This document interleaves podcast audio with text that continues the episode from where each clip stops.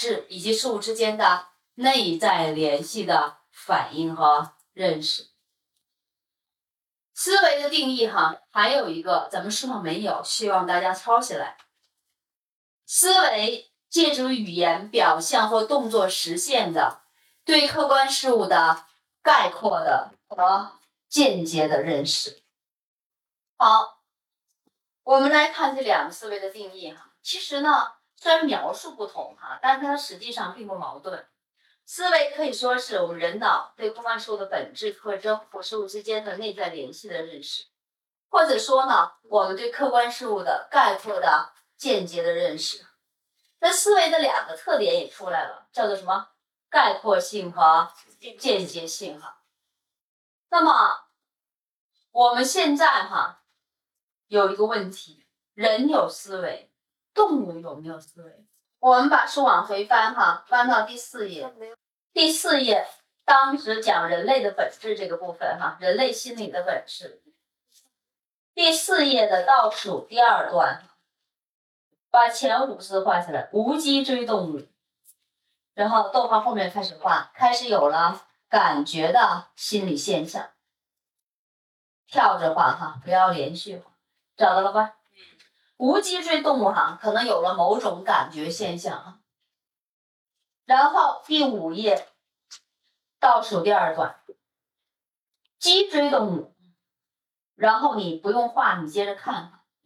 在种族发展过程中，出现了脊髓和脑神经系统有了很大的发展，它们有了各种感觉器官，包括视觉、听觉、嗅觉、味觉、皮肤感觉的器官，能认识到事物的各种属性。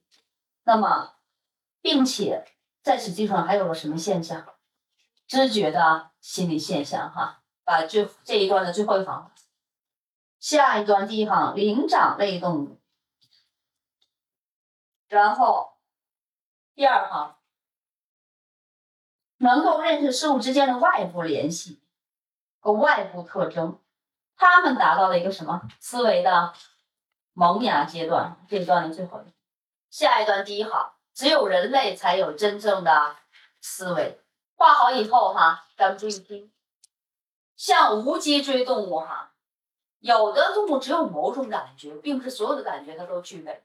发展到脊椎动物，它的神经系统进一步发展，有脊髓和脑，那么它有各种感觉，并在各种感觉的基础上，它可能形成了知觉。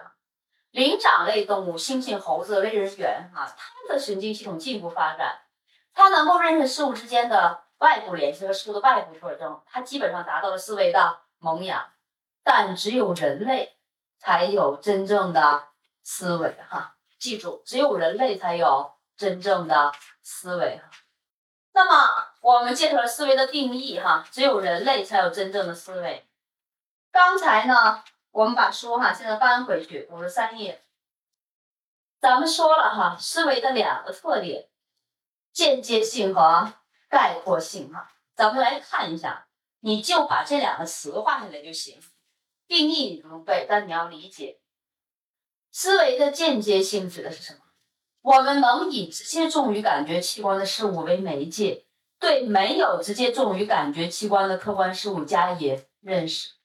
说小一点，比如说明天早上一出门，一看地上全是雪，知道昨天晚上怎么样下雪。虽然我们没有看到下雪的过程，但是我们可以通过地上的积雪。那么认识到昨天晚上有下雪这个过程，再说的大一点哈，前一段时间，去年不有段时间说找到了地球的双胞胎兄弟吗？这个星球咱们根本就肉眼看不见哈，你天望远镜你也看不见，但是我们通过各种我们直接认识到的各种数据推算出有一个跟地球极其相像的星球的存在，这就是间接性。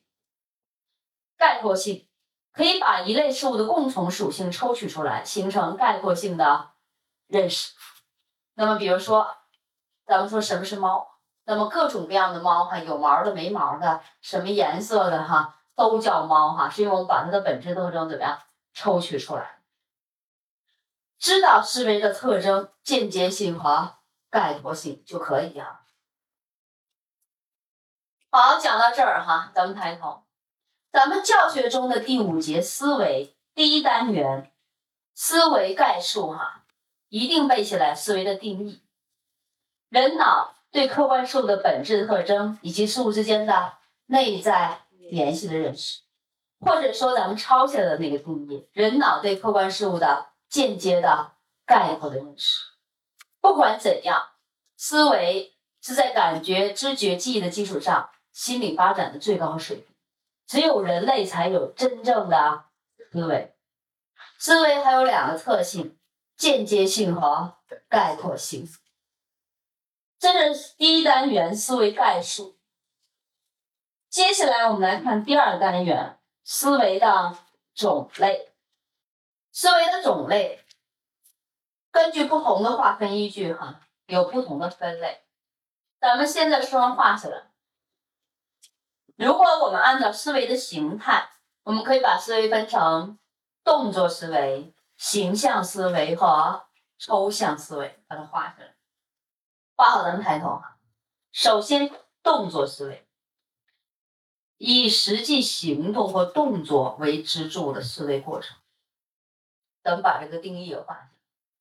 动作思维，以实际行动或动作哈为支柱的思维过程。我现在问大家，咱们每个同学，包括我在内，现在在这个教室里，咱们运用的思维主要是不是动作思维？不是哈，咱们不是以实际行动和动作为支柱的思维过程。大家想想，什么样职业的人在他的职业活动中主要以动作思维为主？篮球运动员哈，舞蹈运动舞蹈演员也是一样。你看那个孔雀公主杨丽萍，假如说他想编一个新的舞蹈哈，他不可能就坐在这儿想，他一定要到练习房里对着镜子哈，不断的怎么样把他的动作展现出来，看动作合不合适，动作之间怎么样衔接。但是我们普通人哈，生活中也有以动作思维为主要思维的这种哈活动，比如说，男士打领带，女士系丝巾的时候哈，比如说这男士有个重要的活动哈，系领带，然后不是很熟练，怎么系？那你不可能拖着领带在脑子里想怎么系，对吧？肯定到镜子面前在这比划着哈，用实际动作来支持他的思维过程。女士呢？系丝巾也是哈，有的女士特别爱美哈，不同的什么时候都要系丝巾哈，各种丝巾的打法，她就想尝试新的打法，她怎么支持思考？她肯定是一边行动哈，一边支持她思维，这就是动作思维哈，以实际动作或实际行动哈作为支柱的思维过程。那么除了动作思维，还有形象思维，画起来，以直观的形象。或者是表象为支柱的思维过程，形象思维哈，以直观的形象或者是头脑中的形象叫什么表象哈为支柱的思维过程。大家想想，什么样职业的人，他的工作中主要都是形象思维。你想画家哈，他写生的时候，他看到的是具体的形象，或者他自己就创作画，他得依据他头脑中的形象什么表象。服装设计师、化妆师，那么都是什么？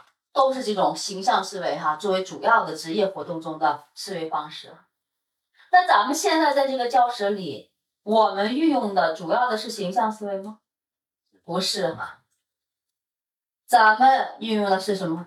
抽象思维哈，画起来。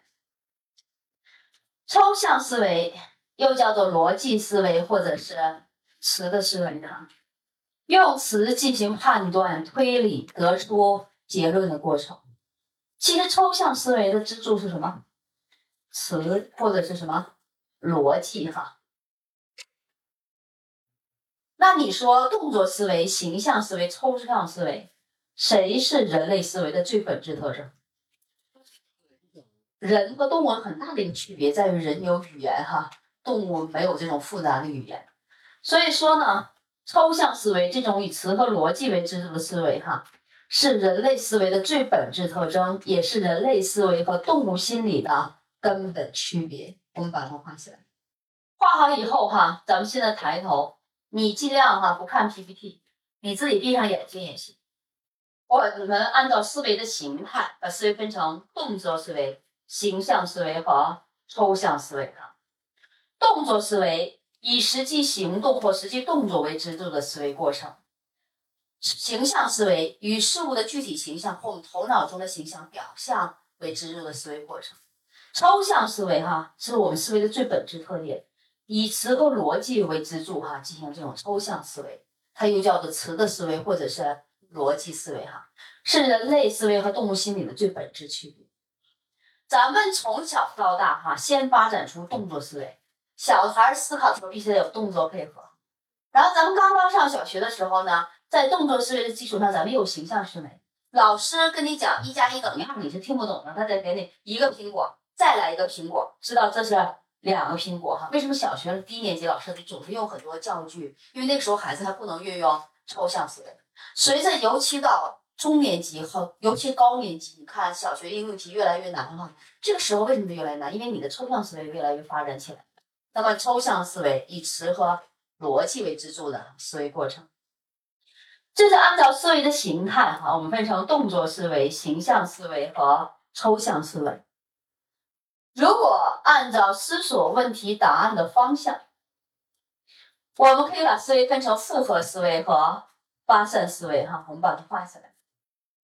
复合思维叫做求同思维，按照已知的信息和熟悉的规则进行的思维；而发散思维我们叫做什么？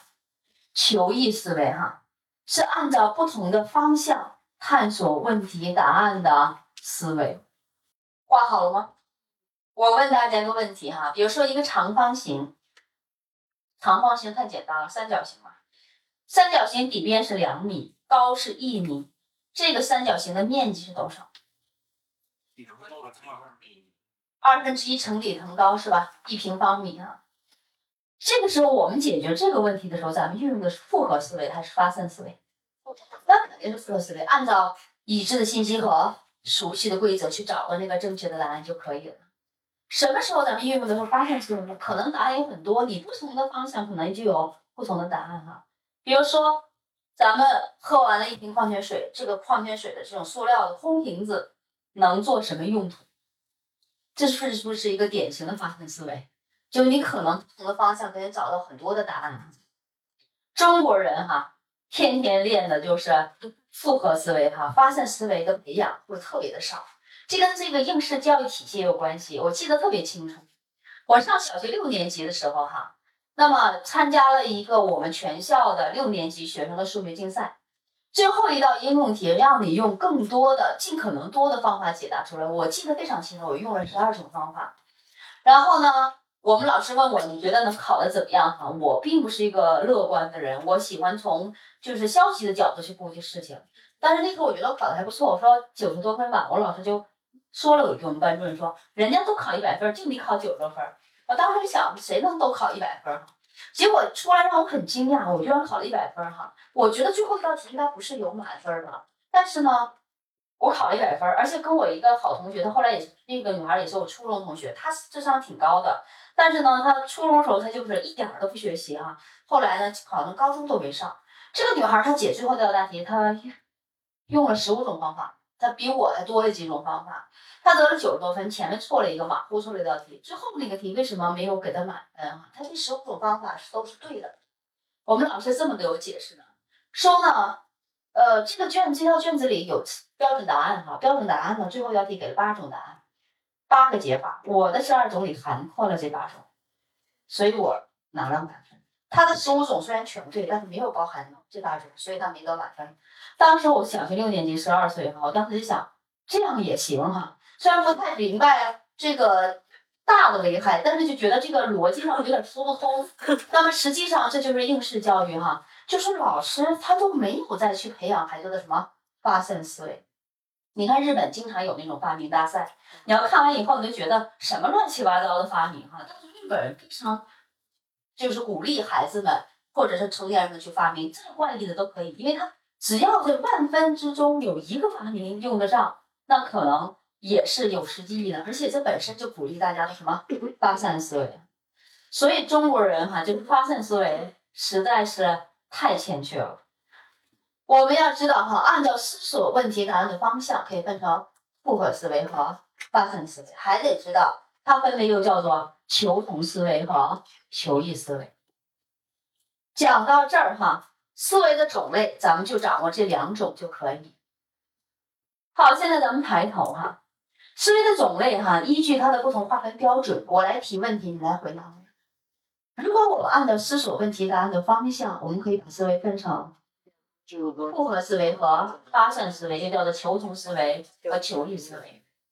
如果我们按照思维的形态，我们可以把思维分成动作思维、形象思维和抽象思维。动作思维以实际的动作和行动为支柱，形象思维以具体形象或者是表象为支柱。抽象思维实际上就是以词和逻辑为支柱。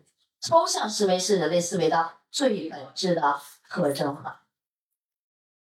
我们介绍到哈第二单元思维的种类，接下来我们来看一下哈六十页教材中的第五单元，我把它提到前面里哈，放在第三单元想象。教材叫表象和想象。表象咱们刚才讲了吗？讲了什么是表象？过去感知过的事物的形象在头脑中再现的过程，也指头脑中出现的事物的形象。表象有什么特点？可操作性，它的可操作性使它成为想象的素材。那什么是想象呢？咱们在书上把这个定义画起来。想象。是人对已有的表象进行加工改造，创造出新形象的思维过程。六十页哈，倒数第二段的倒数第三行，找到？这就是不预习的哈后果，就是我得告诉你哪一段和哪一个部分，找到了吧？想象就是对已有的表现进行加工改造，创造出新形象的。过程哈，呃，前几年因为我老了哈，我们家人口特别简单，我奶奶只有三个儿子，我姥姥只有两个女儿，而且我爸还是最小的一个，所以我只有大爷和姨哈，其他的什么舅舅了、叔叔了、姑姑了哈，这种亲戚我一概没有。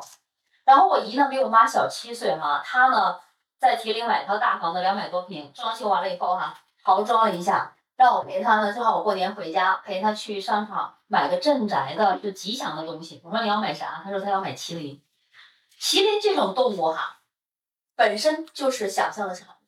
咱们根据各种动物的形象进行加工改造，创造出这种新形象哈。那么这就是想象的产物。后来呢，好像郑和下西洋，然后找到麒麟的带回来。后来事实证明那不是麒麟，那是什么？长颈鹿哈，那么，但是我觉得麒麟和长颈鹿差别还是挺大的。但我们知道什么是想象，就是对表现进行加工改造哈，创造出新形象的过程。比如这个龙，它本身也是什么？这个想象的产物。我问大家个问题哈，表象属于记忆范畴还是思维范畴？表象，记忆范畴；想象呢？思维范畴。哈，把这句话写在书上。表象属于记忆范畴。而想象属于思维范畴，咱们好像书上也有这句话哈，六十一页，六十一页第一段的第三行，属于记忆范畴，然后下一行属于思维范畴，分别说的是表象属于记忆范畴，想象属于思维范畴。画好了，我们抬头哈，我们说表象。过去感知过的事物的形象在头脑中再现的过程，也指我们头脑中出现的事物的形象。表象具有可操作性，使它成为想象的素材；而想象就是对已有的表象进行加工改造，创造出新形象的过程。表象属于记忆范畴，想象属于思维范畴。在这个部分掌握到这种程度就可以了。接下来啊，我们往回翻，我们翻到五十五页哈。教材中的是第三单元概念形成与问题解决的思维过程，我把它拆成两个单元，咱们抬头啊，概念形成的思维过程和问题解决的思维过程。我们先来看概念的思维过程。首先，概念的概念，也就是概念的定义啊，什么是概念？我们把它画下来，概念。人脑对客观事物的本质特性的反应，是用词来标识和记载。我问大家，国家是不是个概念？人民、心理学，这都是概念哈。概念是人脑对客观事物本质特性的反应，而且这种反应我们用词来标识和记载。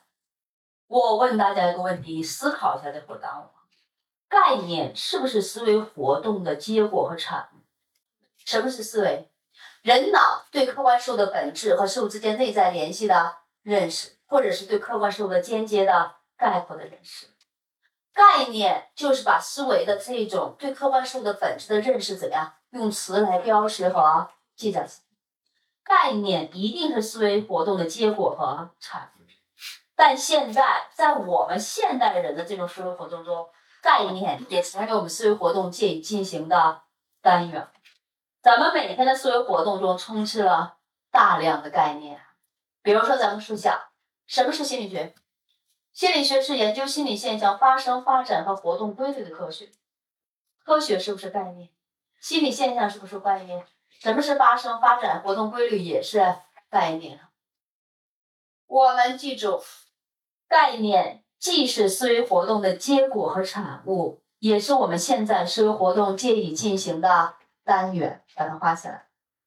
你现在能想象你的思维活动抽象思维不用概念吗？那你的思维活动就很难进行了哈，那你是原始人的那种思维层次。概念哈，我又想起来小时候学政治，我觉得中国的德育教育绝对是倒挂。上小学的时候让你爱祖国、爱人民、爱党哈，那时候还不知道啥是祖国人民，什么是党。上中学呢，让你哈学政治哈，学的很深的东西，完全不懂哈，背下来就行。到上大学要求很低了，排队不插队，在食堂里不能卿卿我我哈，打打闹闹。小的时候学政治哈，从初中开始学政治，一谈到某一概念，说内涵和外延，首先我都不知道啥是内涵和外延，问老师，老师可能也不知道啊。现在我们就可以先知道什么是概念的内涵，什么是概念的外延。我们来看，不管它考不考吧，其实作为一个受过高等教育的人，咱们应该知道，概念的内涵指的是概念所包含的事物的本质属性，应该叫做概念的质。概念的外延就是概念所包含的事物的范围，它应该是概念的什么量？我现在给大家说一个哈，中国女性。假如说这是个概念，那么这个概念的内涵是什么？中国籍女性，对吧？这个概念的外延有多少个人？中国女性就健在的，那几亿人吗？是吗？几亿人口，内涵如果变得深了，外延是宽了还是窄？比如说中国知识女性，它的内涵是中国籍知识分子，那至少大专文凭以上哈。现在大专都算不上知识分子了。再有什么女性，这一下子就从几亿人可能就变成几千万人了哈。概念的内涵外延什么关系？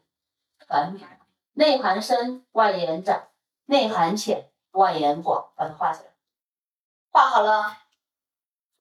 我们现在讲到了概念，那么人脑对客观事物本质特征的反应，这种反应是用词来标识和记载。概念既是思维活动的结果和产物，也是我们现代思维活动进进行的单元。概念的内涵就是它的质，外延就是它的量。内涵和外延还是成反比的关系啊。但是讲来讲去，咱们主要不是想讲概念，咱们想讲的是概念形成的思维过程。什么是概念形成？这个你不用画，你看就行了。概念形成就指概念的掌握，哈，是指个体借助于语言从成人那里继承和学会包含于概念中的知识和经验的过程。咱们为什么要研究个人概念的形成啊？就因为这一句话，我画下来。个体掌握概念的层次，反映了他的思维发展的水平。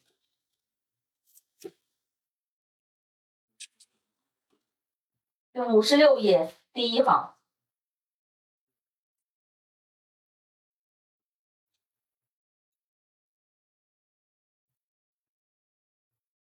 大家有孩子，我们都知道，咱们都会对孩子进行早期教育啊。孩子在发育过程中受到的外界刺激越多哈，你天天跟孩子说的话越多，他的智力发展可能就越快。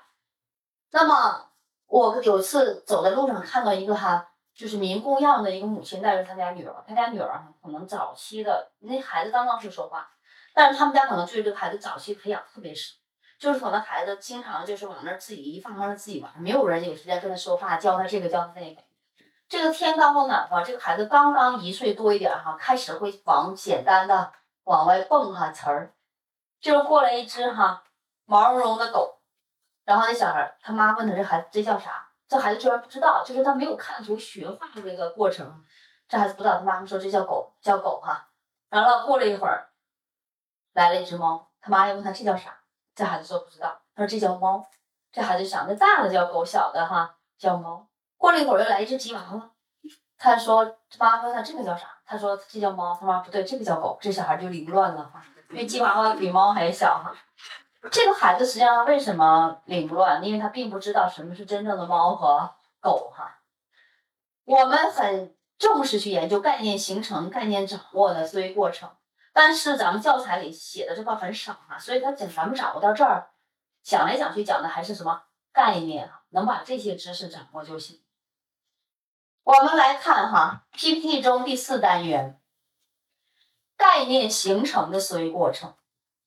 首先掌握概念的定义哈，人脑对客观事物本质特征的反应，这种反应用词来标识和记载。第二，知道概念是思维活动的结果和产物哈，当然很多概念是古人思维活动的结果和产物了，也是我们现代人那么思维活动借以进行的。单元，当然我们现在也在提出很多新的概念。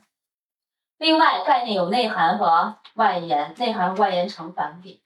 再有一个人掌握概念的层次，反映了哈一个人的思维发展的水平。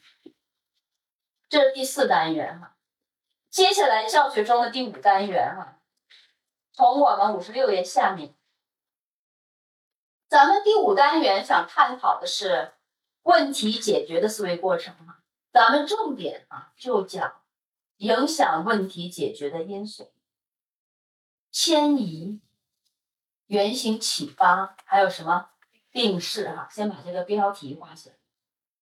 什么是迁移？把定义画起来。已有的知识和经验对解决新问题的影响，积极影响叫正迁移，消极影响叫做负迁移。就说学过教育学的人来学心理学，他就会有一点什么积极影响，就是挣钱。但是他学的是教育学，他学心理学，他也有消极影响，负迁移。我以前有些师姐哈，她本科是学教学，硕士来学心理学，天天被我们导师骂，因为心理学写文章哈，捞干子写；教学生写文章，夸先写下当前国际形势、国内形势，现在哈半天到不了重点。他一写文章就被我们导师骂，说你能不能说点有用的哈？那些没用的就不要再说了。我又想到一个付迁移的例子哈，我大学的时候，呃，原来是心理系，后来二零一二年就是我们建了心理学院哈，中国第一个心理学院。当时心理系在整个北师大，我们这个系人是最少的，我们一级就四十一个人，还是其实说是两个班，实际上就是一个班。但心理系一直都是师大最好的专业。我们班呢，四十一个人，只有一个少数民族哈，剩下的不知道为什么凑到一起一水儿的汉族。然后呢，这个少数民族还是一个纯正的维吾尔族，他呢就是没有跟汉族同学生活在一起过。他原来在乌鲁木齐生活哈，从他上幼儿园到他上高中的人，他非常自豪的说他是民考民，民族考民族，就是他所有的幼儿园、小学、初中、高中，不管是学生还是。教职员工都是什么民族哈？不见得一定是维吾尔，不塔吉克、哈萨克也行，反正不会是你们汉族。那么我们这些汉族的同学呢，就对他很感兴趣哈。但是我们也磨合了很多年，现在关系也很好。这个维族同学在我们上大二选修体育过，我们选修的是形体训练，老师要教我们跳一系列的民族舞哈。他在学蒙古舞的时候出现了明显的出现。蒙古舞是动肩膀啊，前后动，不让动脖子。一个维族的人哈，他一个女孩的跳舞，他。不自觉的就脖子怎么样，就开始乱晃。老师就说他你不要动脖子。他说不行，我从小生下来会跳舞的时候就会动，就要动脖子，不动脖子就不能跳舞。这就典型的什么？不迁移。迁移，记住了，已有的知识经验对解决新问题的影响，积极影响是正迁移，消极影响是负迁移。接下来，原型启发，我们把这个定义画下来。从现实生活中的事例受到启发，而找到解决问题的途径和方法。我记得以前看过金喜善演的一个电视剧哈，然后他呢演一个鞋子的设计师，他呢要参。设计师新产品参展哈，他的竞争对手把那个鞋子的装饰品全都买走了，他没有任何装饰品可用哈，他就很纠结的时候，他的朋友来看他，给他带了一大篮面包，他跟他炫耀说这个装面包的篮子也是面包做的哈，这个也可以吃，他一下子就有灵感了，他就用皮质来做什么装饰品，用皮子本身做装饰品了，这就叫做什么原型启发。最后一个。定式，这个定义画下来。人们在从事某种活动前的心理准备状态，会对后边所从事的活动哈产生影响。这种心理准备状态就叫做定式。画好以后，我问大家哈，有没有看过中央一台的中国汉语大赛？看完以后有没有觉得自己文化水平其实比较低？有很多字儿哈，你可能认识，但不会写。然后很多字儿压根儿就不认识。我问大家，就这个字儿笔画很简单，三点水加个来去的来字念什么？这个是中国一个地名哈，来水。下一个字，三点水加个来去的去字。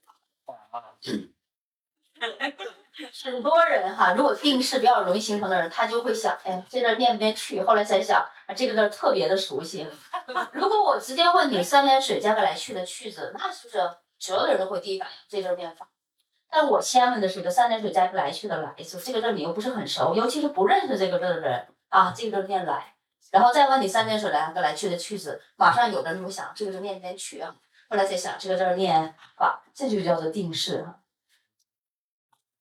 除了迁移原型启发的定式哈，咱们谈一谈问题的表征方式或者表达方式哈，也会影响我们的问题解。现在。给你六根火柴，不能折断它哈，让你摆出四个等边三角形，你行不行？你在平面上永远都没戏啊。它六根火柴是平面给你呈现的，很容易咱们受到问题的表达方式就在平面上怎么样？用这六根火柴，那永远都摆不出四个等边三角形。它是一个什么立体的解决方式啊？再来一个，这个给你点比较长的时间吧。用不多于四条直线，就最多四条直线，把这九个点串在一起，直线，而且最多得是四条，不能是折的，折的就算两条线了哈。每一拐弯的直的算一条，一共四条，把这九个点串在一起。它给你是长方形哈，你要围着这长方形转，永远都多出一条，你得怎么样拉出斜线来才可以啊？那么我们只需要记住哈这三种影响因素，重点中的重点，迁移、原型启发和定式哈，定义都要背下来。我说了重点中的重点哈，回去好好复习。讲到这儿哈，第五单元问题解决的思维过程中，我们重点掌握影响问题解决的因素，迁移、原型启发和定式，考的都很多，考的最多的是谁呢？定式。回去作为更加突出的重点掌握。好，讲到这儿，我们抬头哈，咱们教学中的第五节思维，第一单元思维概述，咱们介绍了思维的定义和思维的特点、间接性和开阔性，以及只有人类才有真正的思维。第二单元思维的种类，咱们介绍了按照思维的形态可以分成动作思维、形象思维、抽象思维。按照思索问题答案的方向，可以分成复合思维和发散思维，又叫做求同思维和求异思维。第三单元想象，咱们介绍了表象以及想象。表象属于记忆范畴，想象属于思维范畴。第四单元概念掌握的思维过程，咱们介绍概念的定义、概念的内涵和外延。那么大个体掌握概念的层次，反映了他的思维发展的水平。第五单元问题解决的思维过程，咱们讲了迁移、原型启发和定式。整个第五单元都是重点中的重点，尤其是定式。咱们教学中的第五节就介绍到这儿。接下来咱们来看教材中第五节第四单元，教学中我单独把它拿出来作为第六节的语言与言语，五十七页。好，我们抬头哈，我不知道大家看到这个题目，第六节语言与言语哈，你会不会心里想这两个不是一回事儿？当年我们上本科一年级的时候，我们看到这个题目，在我们心里是语言和言语哈一样的。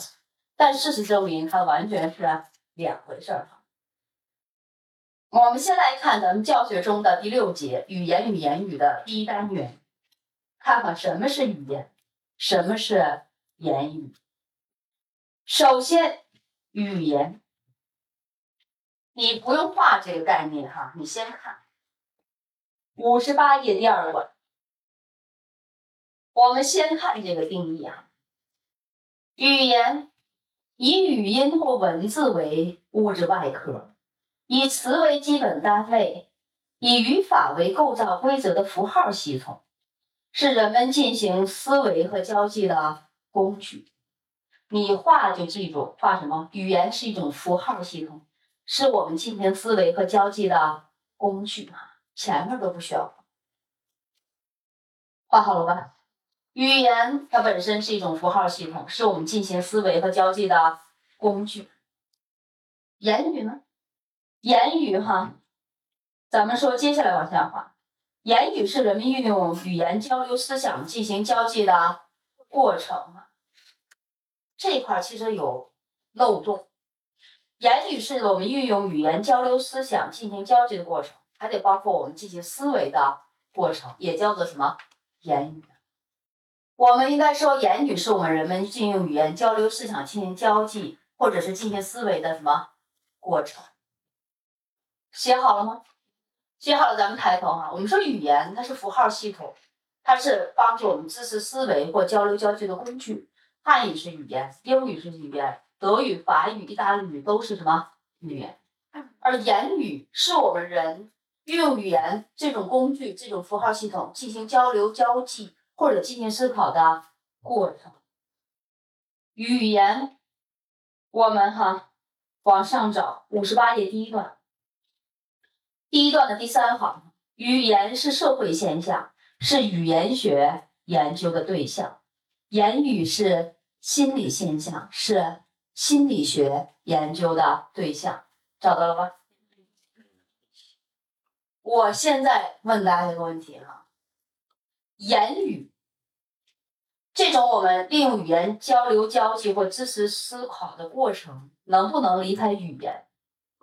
那肯定不能哈。你实际上聋哑人，人家可以用手语来交流哈。那么他思考的时候，可以用他自己内心的这种哈不出声的这种语言。反过来，语言能不能离开言语？短时间凑合哈，但是基本上也是。当一种语言不被我们利用它进行思考或者交流交际，这种语言就面临着怎么样消失的这种危险啊！咱不说别的特别少数的语言，就说满语，满族人的语言。满清入关统治了中国有三百年的时间吗？好像两百多年吧。三百多。我不记得了哈，对清史不是很了解，但是这十二帝我能背下来哈，因为看清传小说看多了。那么这个。满语当然是满族，并不算真正的特别少数的民族哈，它只是相当于汉族。但是他去统治汉族，结果被汉族汉化的很厉害。我认识的所有的，因为我是东北人哈，认识满族的同学哈，包括在北京我也认识一些满族的同学，没有一个会说满语的。就是他会的，你也会。比如说阿玛额娘哈，你看那个清宫剧，你也看会了哈。说现在。能真正的完全的把满语说下来的哈，就在区区区里也是老年人才行，而且个别老年人，不是所有的。你看这些老年人没了的话，可能只有学者才会说满语了。这种语言基本上相当于怎么样消失了。所以很多哈，就是人口少的国家都很注重自己语言的这样的推广。比如像德国哈，他这个招留学生，你来留学，他不给你提供奖学金，但他也不让你学费。那么他为什么大量招收留学生？就希望德语能像英语那样更有影响力。但是大家想想，中国人就没有这种烦恼。全世界的外国人都不讲中文，咱们还有什么十几亿哈中国人可以讲中文，还能讲出不同的口音来。那么记住了，语言离不开言语，言语怎么样也离不开语言。五十八页第三段，第三段的第三行，言语离不开语言。然后最后一行，语言也离不开言语。好，讲到这，咱们抬头哈。第六节第一单元，咱们先知道语言是一种符号系统，一种知识思考和交流交际的工具。言语是用语言这种符号系统进行工具，进行交流交际或者知识思考的过程。语言是社会现象，是语言学研究的对象；言语是心理现象，是心理学研究的对象。言语肯定离不开语言，其实语言也离不开言语。这是第一单元。第二单元言语活动的形式，哈，它不会考你，但是咱们应该知道，咱们看 PPT 就行。我们说言语是利用这种语言进行交流交际或者是支持思考的过程。如果你运用语言这种符号系统这种工具，哈，是支持思考的话，那这种语言这种言语就叫做什么？内部言语。咱们想想，你有没有想过一件事？想想。他他嘴就溜出来某个词儿，人心理学家已经证明了哈，我们成人在思考的时候得用语言来支持，对吧？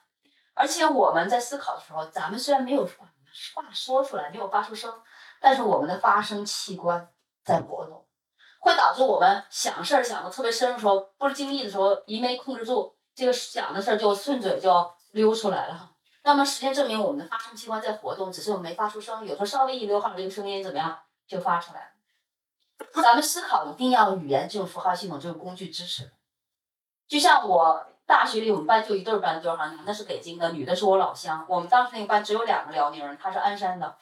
他们当时在加拿大读的博士哈，博士毕业以后两口子都到比利时当了一段时间大学老师，当了几年。我们当时就问他哈，因为比利时是讲荷荷兰语的，我说你会不会说荷兰语？他说不会。我说那你上课的时候讲什么？他说讲英语哈。然后我就问他，那你思考的时候用汉语啊，还是用英语哈？哪种语言进行支持？我这个女同学说，那得看想什么。要想这课怎么讲，一般用英语来支持。如果想今天晚上吃宫保鸡丁还是地三鲜，那没办法，那必须得用汉语来作为这个支持。当我们用语言这种符号系统这种工具哈来支持思考的时候，这就叫做什么内部言如果当我们用语言这种符号系统这种工具来进行交流交际的时候，它就叫做什么外部言语？外部言语咱们还分成书面言语和口头言语啊。你给人写封信或者你出本书，这就是你把你的想法怎样用书面言语传递出去。那么口头言语啊就更好理解了。口头言语还分成什么？对话言语和。独白言语哈，课间大家聊天是对话言语，上课时候我主要说话，这基本就是独白言语。这个不会考，但是咱们心里哈明白是怎么回事就行了。我们讲到这儿哈，我们来看言语活动的形式。根据我们利用哈语言，如果是知识思考，那就是内部言语；如果是进行交流交际，就是外部言语。外部言语还分成书面的和。口头言语，口头的还分成对话的和独白言语。第二单元了解就行。重点中的重点是第三单元哈，言语活动的中枢机制。咱们说心理活动有生理基础哈，言语是不是心理现象？是，它有相应的生理基础啊，其中就有的中枢啊，神经中枢机制。我们来看哈，这四种中枢要背起来。第一个叫什么中枢？运动性言语中枢哈，五十九页下面，它是由法国医生布洛卡发现的，所以它又叫做什么中枢？六十页哈，第一段的最后一行，又叫做哈布洛卡中枢。它位于大脑左半球额下垂靠近外侧肋的部位哈，你就别背了，反正你也记不住。运动性言语中枢，哈，主要记住，我问大家，你注意听，你猜就行。如果运动性言语中枢受损，你猜猜人的言语活动的四种基本形式：听说读写，哪一个出问题？说错了，不是写，是说哈。说出问题叫什么毛病呢？把它画起来哈，就把这个病画起来就行。表达性失语症哈，六十页第二段的最后一行。表达性失语症，它的表现你不用画哈。好，咱们抬头。表达性失语症哈，患者说话迟钝费力，不能说出连贯的流畅的语言，但患者能听懂别人说的话，也能正常的阅读和书写。记住，它不是结巴，不是口吃哈。表达性失语症是运动性言语中枢受损，他的听说读写除了说以外，其他都很正常。但是他突然说话就断断续续，说那种电报式的不连续的语言。比如你问他你昨天干嘛了？超市。爸爸，他想说的是和他爸爸怎么样去超市了，就不能流畅，中枢出问题了，怎么治都治不好，除非他中枢的受损能够怎么样痊愈，但基本上这种中枢受损是很难痊愈的。咱们要掌握的是运动性言语中枢，又叫做布洛卡中枢，它受损，听说读写中的说出问题，说出问题叫做什么？表达性失语症，能记住这些就行。下一个言语中枢叫做听觉性言语中枢，它是由威尔尼克发现的，又叫做威尔尼克中枢。大家说听觉性言语中枢，威尔尼克中枢受损，听说读写哪个中枢出问题？那肯定是听出问题。听说你知道什么失语症？画起来，接受性失语症。大家注意听。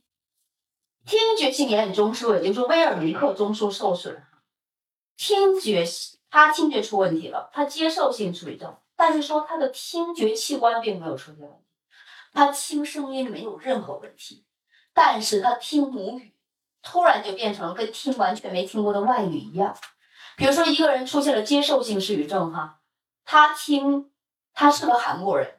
但是他现在听韩语跟咱们中国人听韩语是一个效果，就听到思密达思密达，不知道什么意思哈，就是这样。母语一下子从听的这个角度来说，一下变成了什么外语哈？他能够听到声音，哎，也能够听旋律，能欣赏音乐，但是就听不了语音传达的含义了。他能听到这个语音，比如有思密达呀，或者像中国听到你好，他完全不知道是什么意思，突然丧失了识别语音的含义的呢。听觉性言语中枢，记住它又叫做威尔尼克中枢，它受损，听说读写中的什么听出问题，听出问题叫做接受性失语症。下一个中枢，视觉性言语中枢，哈，没有别称。那你说它受损，听说读写中的什么受损？读呗，它的挺简单，叫什么失读症，哈。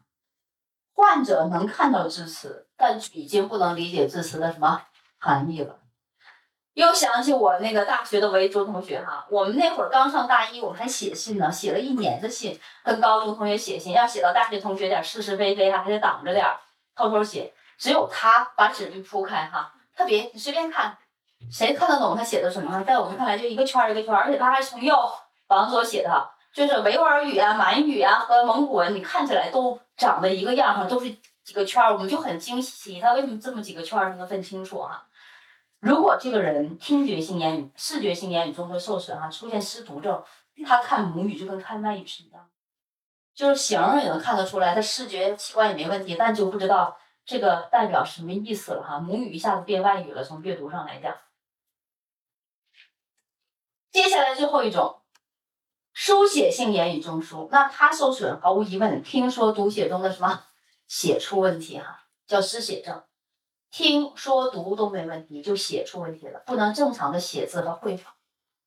有个同学很钻研问我哈，他说老师他得了失写症，他打字会不会受影响？然后我想了一下哈，我思考了一下，我说这种病本来比较罕见啊，但如果真的出问题了，估计那看他用什么输入法。要用五笔的话，肯定会受影响。他写不了，他五笔他也得用笔画来写哈。但是如果用拼音的话，应该不受影响啊。打错拼音就选呗，他没有读，他是没有问题的。那么我们讲到这儿哈，言语活动的中枢机制哈，你也不可能找原因，这是生理学家和心理学家共同研究的成果，这是既成事实。我们必须背下来。首先，运动性言语中枢又叫做。布洛卡中枢，它受损是说受损，表达性失语症。听觉性言语中枢又叫做威尔尼克中枢，它受损是听受损哈，接受性失语症。那么视觉性言语中枢受损，那么是阅读有问题，失读症。那么书写性言语中枢受损哈，写有问题，失写症。不管你用什么方法，要把言语活动的中枢机制把它背起来。好，讲到这我们抬头哈。第六节语言与言语，第一单元咱们介绍了什么是语言，什么是言语，以及语言和言语互相密不可分。第二单元简单了解一下言语活动的形式。第三单元是重点，言语活动的四种中枢机制啊，四种中枢叫什么名字？别称是什么？它一旦出问题，听说读写哪方面出问题？这种问题叫什么样的失语症啊？都要掌握。第六节语言与言语哈，咱们就介绍到这儿哈。实际上它是教材中的第五节。讲到这儿呢，我们今天就到这儿哈。